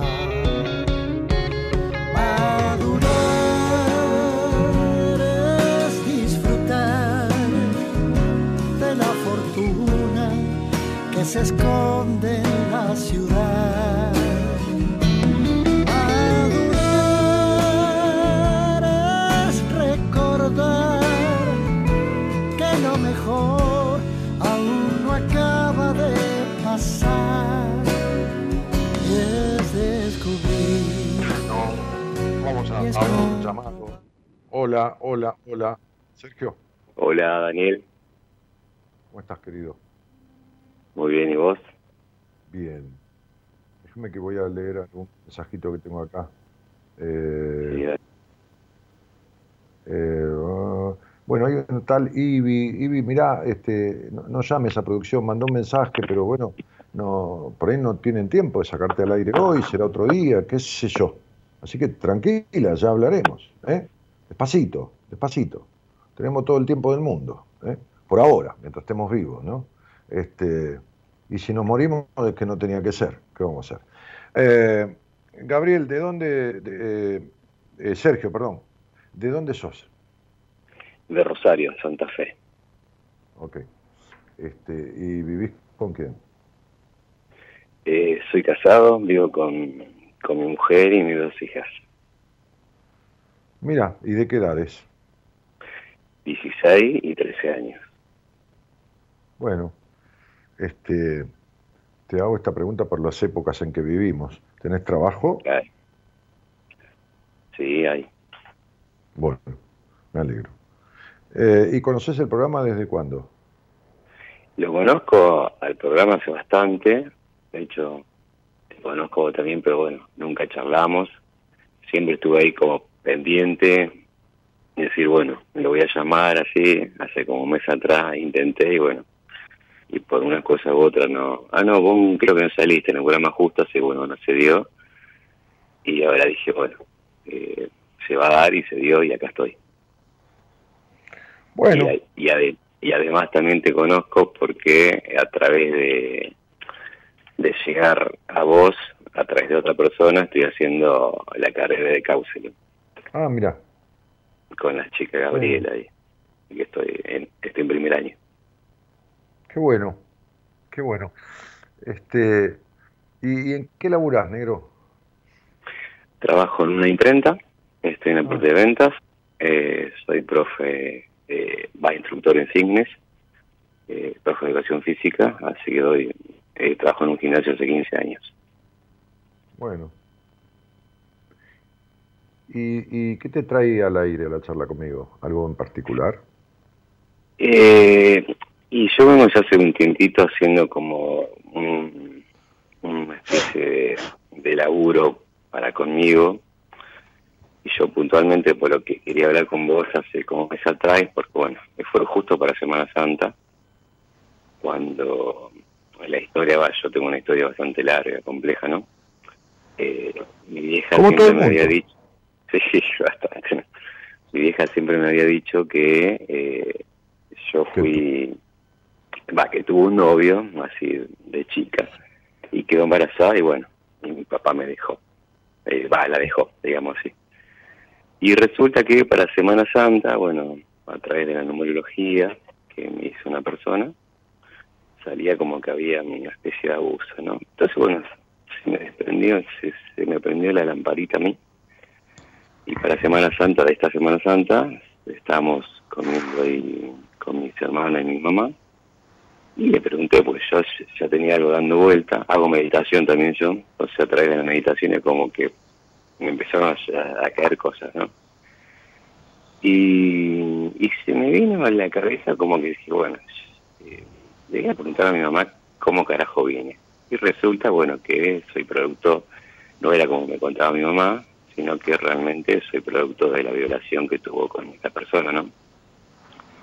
Y claro, digamos, me enteré ese día de que no era la historia como ella me había contado. De hecho, cuando yo le planteo y le pregunto a mi hija, che, mami, eh, yo soy producto de una violación, eh, mi mamá es como que no, no, no me quiso decir nada, y mi hermana, que con quien vive ahí, que es la que se quedó ahora viviendo con ella, que es la más chica, le dice, mami, contale. Y yo no, no entendía qué me tenía que contar. Así que mi hermana ya sabía, pues mi hermana, se, mi, vieja se lo, se lo confió, ¿no? Así que bueno, y de ahí, bueno, uno notando caos y demás, yo digo, bueno, el por qué a mí me cuesta tanto el avanzar en la vida, es como que yo hago dos pasos, retrocedo diez, y así siempre igual para tomar una decisión como que me cuesta un poco, la pienso mucho, la analizo un montón, que bueno, la tomo y ya está, pero siempre paso por un montón de percances previos, ¿no? Y bueno, eso, bueno, entre otras cosas más también que... Acércate al micrófono porque no te estoy escuchando bien. No, estoy hablando, a ver, a ver, ahí. ¿Me escucha mejor? Dale, dale. Y bueno, entonces bueno, eh, eso es una de las cosas entre las tantas cosas Pero que lo que no entiendo es dónde está tu relacionamiento y quién cuernos te hizo numerología para decirte que lo que, si viene de ahí, que lo que te pasa en la vida de ir dar vueltas y de esto y de que das un paso para adelante y ocho para atrás, qué sé yo, tiene que ver con la violación de tu madre. Supongo que ser por eso. Eso es, No, eso no, es algo que se me puso a mí. Vos no- ojo, vos no me dijiste es supongo, una idea lo mía. estableciste. Claro. Lo esta- Sí, Espera un poco. sí, no, no. Lo estableciste. Bueno, Exacto. habla vos y cuando terminás, decime terminé. Porque hay como un delay. Sí, termine, termine. No, pero seguí, porque no te escuché. Yo estaba hablando y vos Ah, bien. encima. Claro, se, Ah, nos, bien, se nos- se nos superpone, hay un problemita ahí. Sí, perdón. Entonces, bueno. no pidas eh, perdón, eh, si no, es, que, eh, es que tenemos que ordenarlo nada más, que perdón. Claro, claro, perfecto. Eh, bueno, yo en mi casa me fui muy joven y, y, digamos, yo no tuve un- una madre presente. Eh, yo a los 10 años, 11 Y, años... y un padre tampoco. No, no, no, no tuve padre. No tuve, nunca tuve. ¿Cómo, ¿Cómo no tuviste padre? ¿Me estás jodiendo? Eh, bah, sí, alguien me hizo, pero no lo tuve presente, digamos. Ah, sí, por supuesto. Sí, ¿y, y quién vivía en ese hogar? Eh, en realidad eh, era mi mi mamá con mi padrastro en ese momento, porque yo tuve varios padrastros, tuve uno, dos, tres padrastros, dos, dos, perdón, y, y después, bueno, yo tengo una hermana que es producto de, de, de otro hombre, y después tengo mis dos hermanas más chicas que es producto de otro hombre. Yo soy el único, digamos, que, bueno, que era de otro también. Eh, ¿Vos le creíste a tu madre cuando dijo que habías nacido de una violación? En realidad sí, le creí, porque digo, bueno, eh, eh, es como que tampoco me lo largó y me lo dijo, sí, sí es así, se puso a llorar así y, y ahí quedó. Al otro día yo le pregunto, che mami, ¿cómo te sentiste o cómo estás? Porque mi madre es muy fría, es, mm, eh, es, es cero demostrativa, de hecho ahora estamos, Sí, eh, eh, eh, estoy como medio cortado con ella. Tengo una especie de enojo, ¿no? Pero mm, ella creo que no ¿Y lo por sabe. qué, por qué el enojo? Porque por ahí, eh, más que nada, como ella tuvo una vida bastante jodida, porque tampoco tuvo sus padres, ¿no? Sí tuvo su madre, pero también siempre estuvo ausente. Eh, el tema es que eh, yo a lo que reniego es porque es, como que está repitiendo lo mismo que, repite, que hizo con nosotros, eh, con, con sus hijas, en, en- con, sus nietas, en este caso con mis hijas. Como que no es una abuela atenta, y y por lo menos, bueno, ya que si no lo tuvo conmigo, que no fue atenta conmigo, que por lo menos lo sea con sus nietas, ¿no?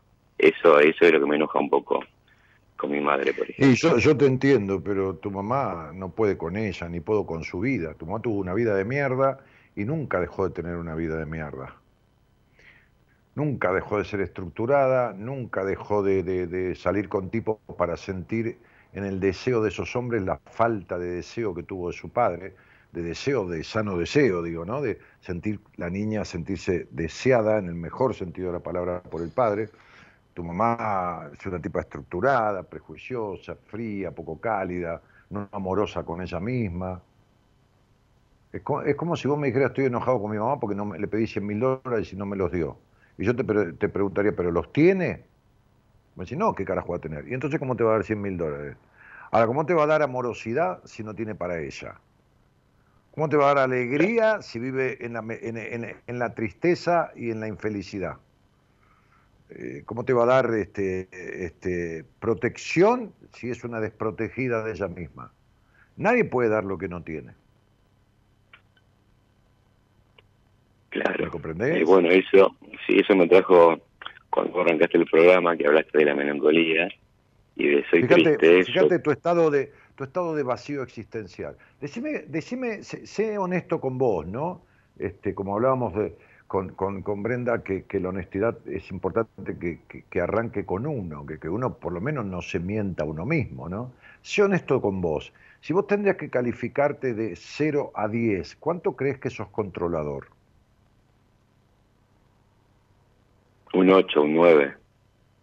Bien. ¿Y por qué no dejas de serlo? ¿Y por qué qué? Porque un tipo controlador. ¿Por qué no dejas de serlo? Un tipo controlador es un tipo sufriente. ¿No, te das cuenta que tus hijas están criadas por un padre controlador? Sí. Y, y eso afecta a tus hijas totalmente.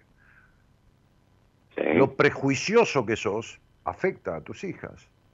Y entonces, este, vos también estás dejándole a tus hijas, y, y, lo está haciendo cada padre del mundo y cada madre del mundo, huellas de las cuales se va a tener que ocupar de arreglarlas. Es decir, a vos eh, el abuso sexual no me suena a violación, la verdad que, que te diga. Lamento, eh, lamento. Este, el abuso sexual que tuvo tu madre, este, una mujer culposa que esto y que lo otro, este, el abuso sexual que tuvo al tenerte, que se convirtió, fue un abuso sexual que se fue dando. Que, sí, violación en el hecho que hubo penetración, pero es un tema muy delicado para hablar, pero, pero, y sobre todo públicamente. Pero, pero, fíjate lo vueltero que sos vos. Fíjate los sí pero que tenés. Fíjate eh, eh, lo intolerante que sos. Es decir, lo intolerante en querer que los demás sean como vos querés que sean o en el hecho de dejarte ser. Fíjate que hay una mezcla de intolerancia con necesidad de aprobación, con procrastinación, que es postergarse, y con necesidad de controlar. Fíjate que no sos libre de nada del pasado, porque fuiste un chico que creció no siendo escuchado, porque no fuiste escuchado, no fuiste un tipo escuchado. Bueno, y fíjate cómo te cuesta escucharte.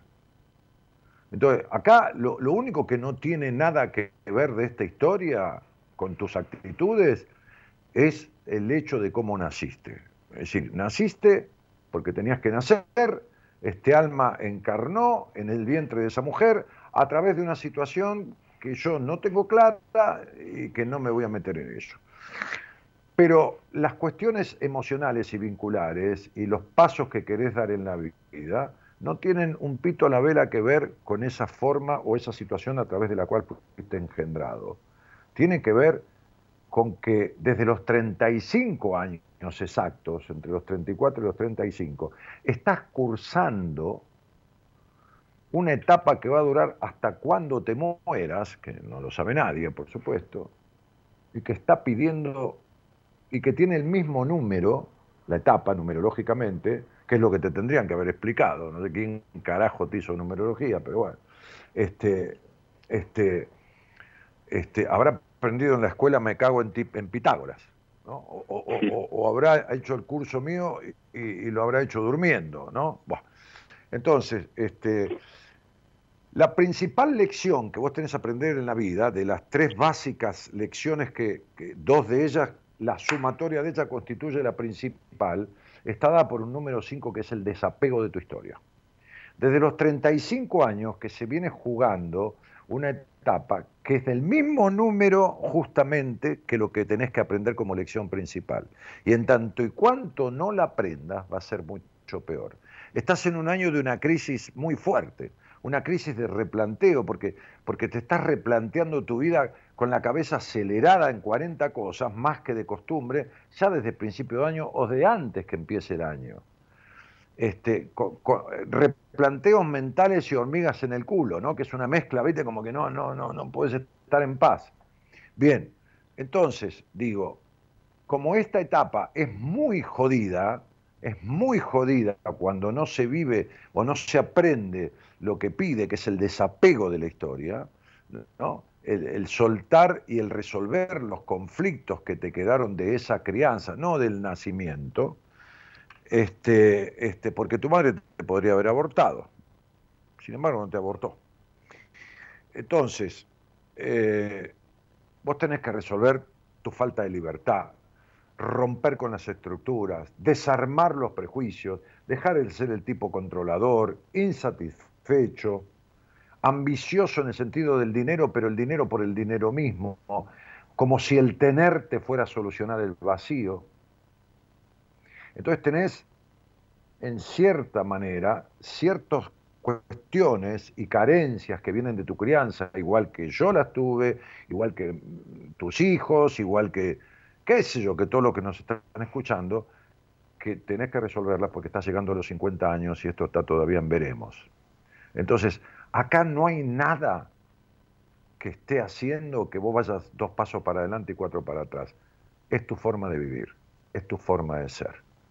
No viniste a esta vida a estar siendo como estás siendo. Tu forma de vincularte, tu forma conductual, tu, tu, tu, tus pensamientos de blanco o negro, tu estructura, tus prejuicios, con, eh, son para vos una gota de veneno cada día.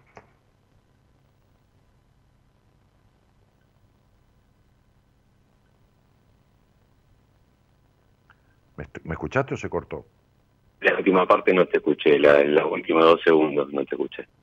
Que, que, todas estas actitudes para vos son una gota de veneno cada día. Es como si te tomaras una gota de veneno cada día. Que lejos de producirte un bienestar en la vida, te está envenenando.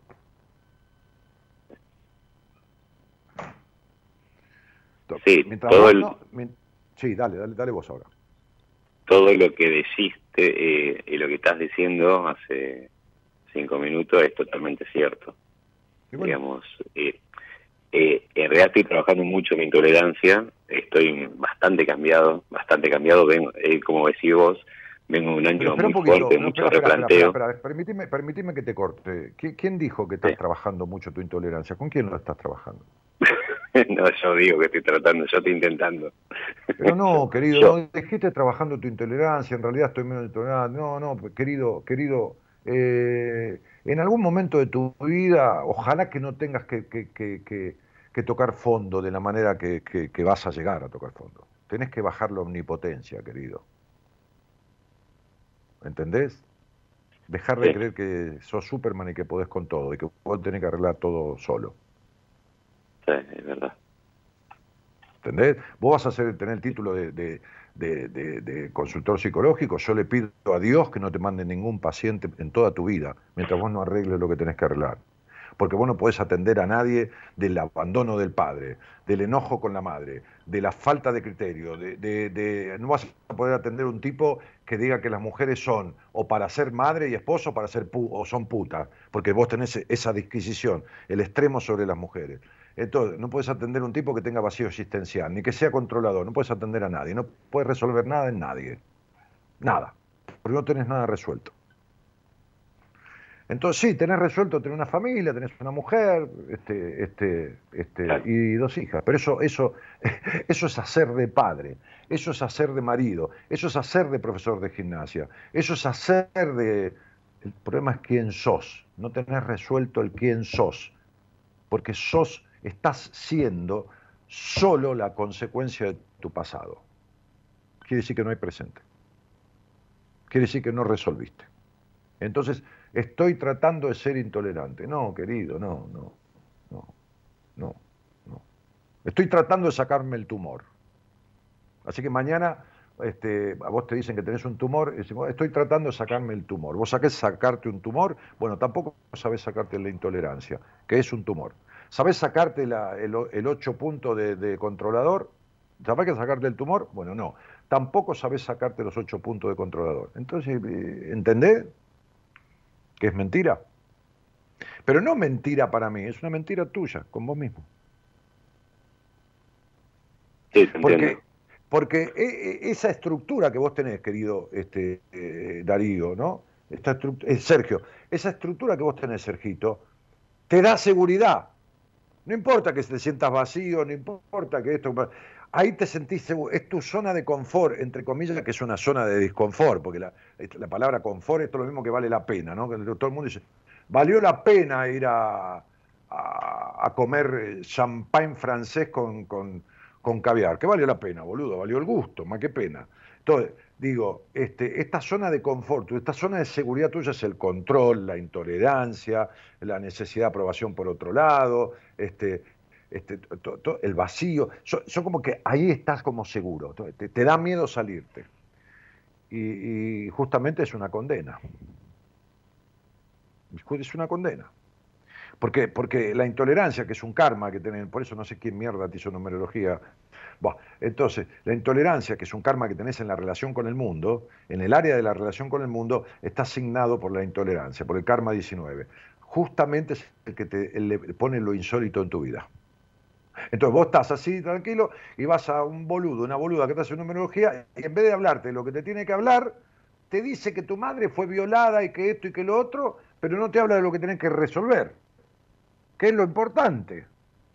Porque la violación de tu madre es de tu madre, es de tu madre. Entonces no te dice que en la relación con el mundo tenés que aprender a cortar con la intolerancia, porque si no te van a pasar cosas insólitas en tu vida.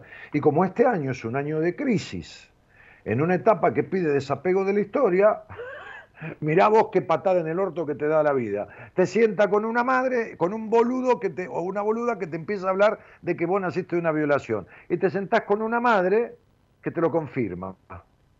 ¿Para qué carajo? Eso es la condena del karma de la intolerancia. Siempre pasa lo insólito. Cuando crees que tenés todo controlado, siempre se te, sentás y se te rompe las patas así y te cae de culo. ¿Entendés? Claro, sí. Entonces, me parece que si vos estudiás consultoría psicológica, que es una divina carrera y que tiene que ver con entender me falta un montón, me falta un montón. te, faltan dos, años más.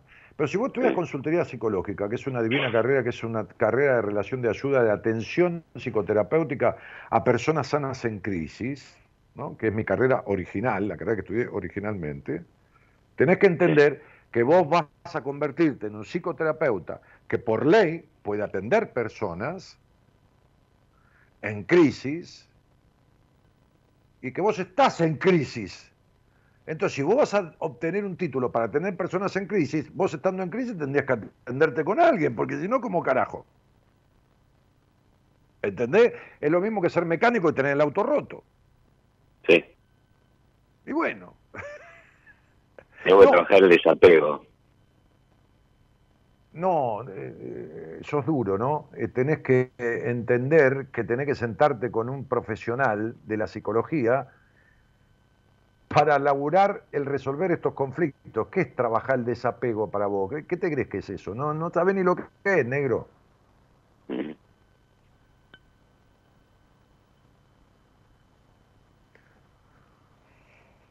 Tenés que sentarte con alguien para barajar y dar de vuelta, ¿entendés? porque, porque eh, vos estás separado totalmente de tu niño.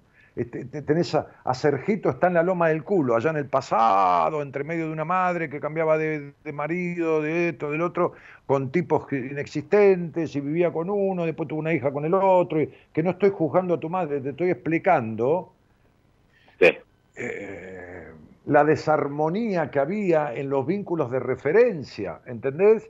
Entonces, digo, este, Fuiste un pibe que creció antes de tiempo, estás separado del niño, te cuesta la libertad, te cuesta el disfrute, te cuesta, te cuesta, hermano.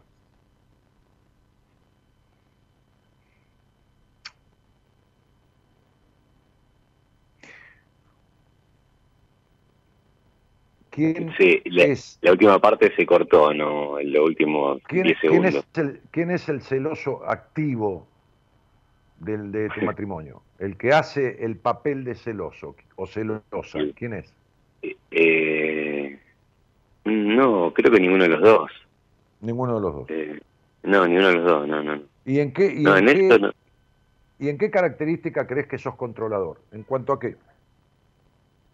Eh, me gusta tener, eh, saber lo que va a pasar, eh, tener todo acomodado, digamos, eh, eh, y no que me agarre las cosas de imprevisto digamos, yo tengo que estar al tanto. Bueno, por eso, tener todo controlado. Entonces, eso viene del abandono del pasado.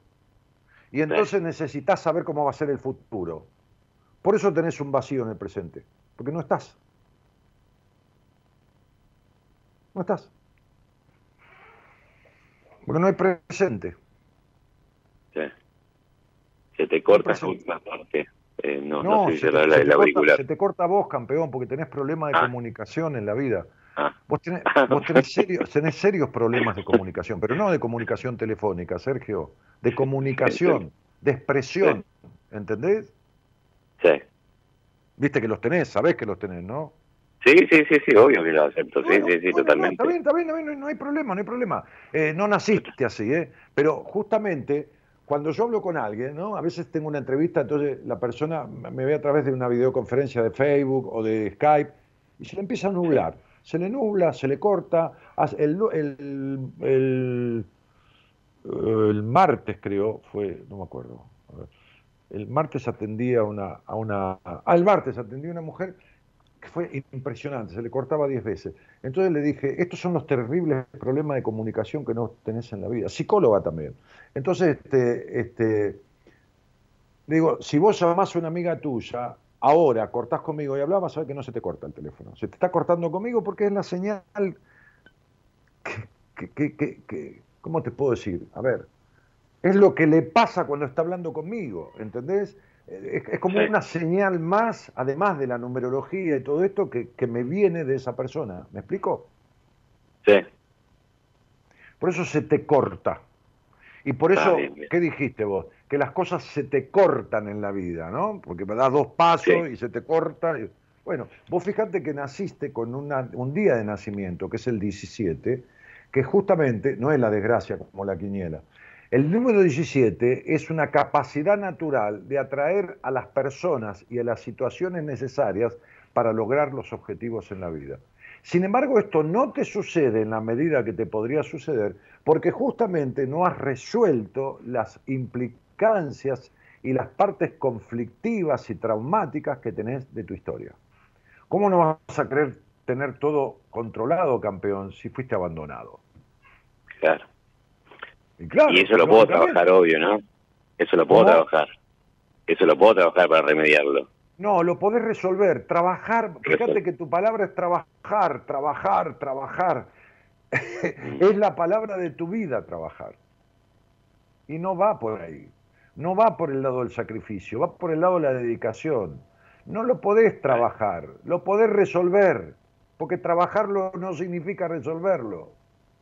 Claro. Habla de resolver, no hables de trabajar. Deja de hablar de trabajar. Porque, Claro. porque, porque es como, es que Cerquito, es como si la vida fuera un trabajo para vos, ¿entendés?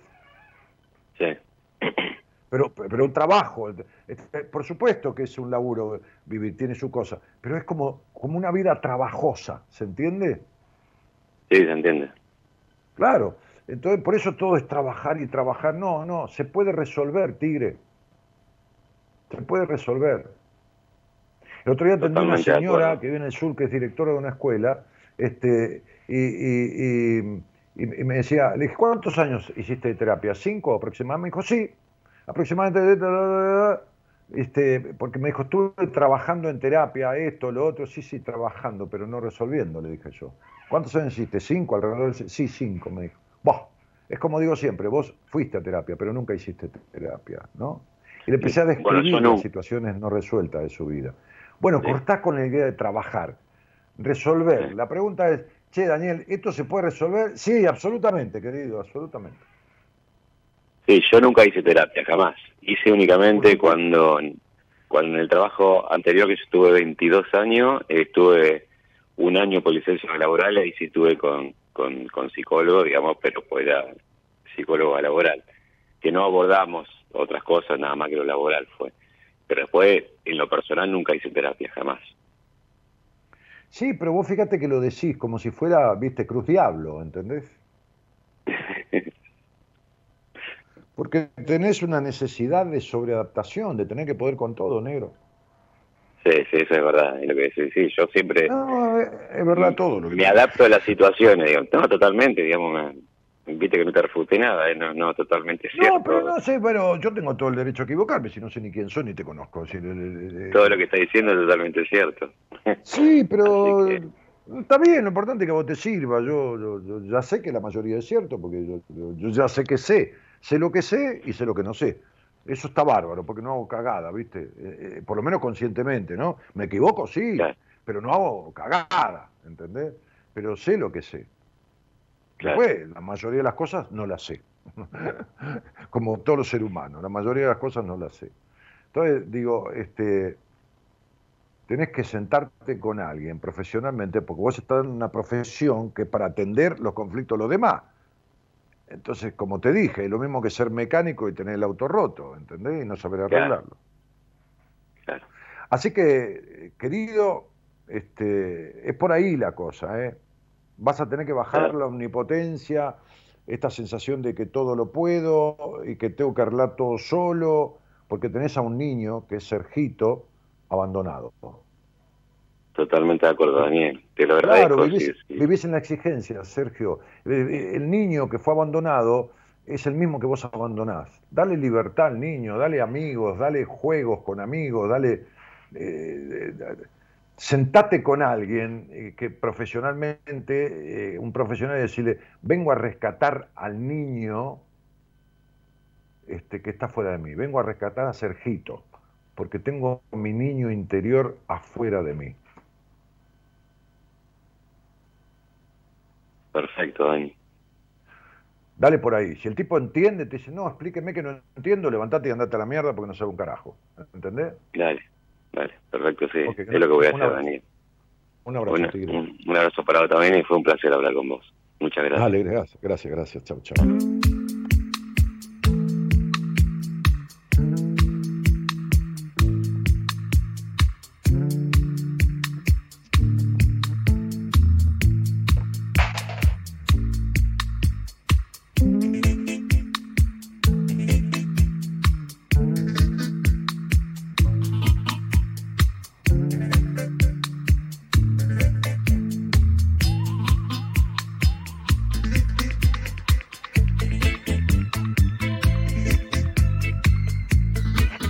Daniel dice, saludos cordiales desde San Fernando del Valle de Catamarca, es la capital de la provincia. Realmente el gusto de volver a encontrarte después de años, no creo en las casualidades. Bueno, un gustazo, bienvenido nuevamente. Una, Dani totalmente identificado, dice Max, que debe ser Máximo o Maximiliano Ortiz. Este, bueno, y, y, otros mensajes ahí de saludos de Patricia, Andrea Fernández, de qué sé yo este, de Elizabeth Rodas eh, y, gente que, ha ido al seminario. Este, Juan dice, buenas noches gente Daniel, soy Darío desde Villa María, provincia de Córdoba, felicitaciones, excelente programa. Eh, cordiales saludos de San Juan, Argentina, dice María Fernanda Fonsalida. Este, bueno, nada, me estoy yendo, chicos. Eh, de la mano del señor operador, Gerardo Subirana, que además musicaliza este programa.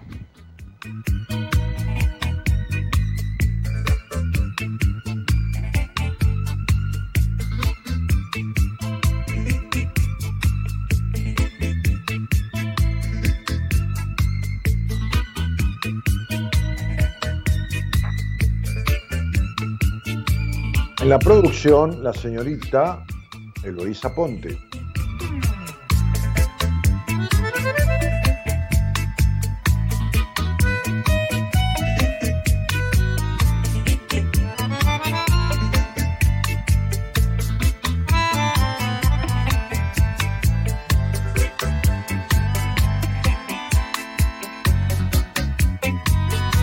Mañana estará al aire el licenciado Enrique Audine, que formó parte de los profesionales que tuvimos en el seminario, porque bueno, no vamos todos los del equipo porque no hay, no hay lugar. Y además somos muchos, este, como 14 o 15 en total. Eh, así que mañana estará él en la conducción de, Buenas Compañías. Mi nombre es Daniel Jorge Martínez este, y les agradezco mucho a todos este, las cosas que he recibido en este seminario, en el sentido de la satisfacción y los logros de los que fueron, y después el agradecimiento, el reconocimiento y todo lo demás, este, son, son, son la mayor retribución. Un cariño grandote y muchas gracias por estar.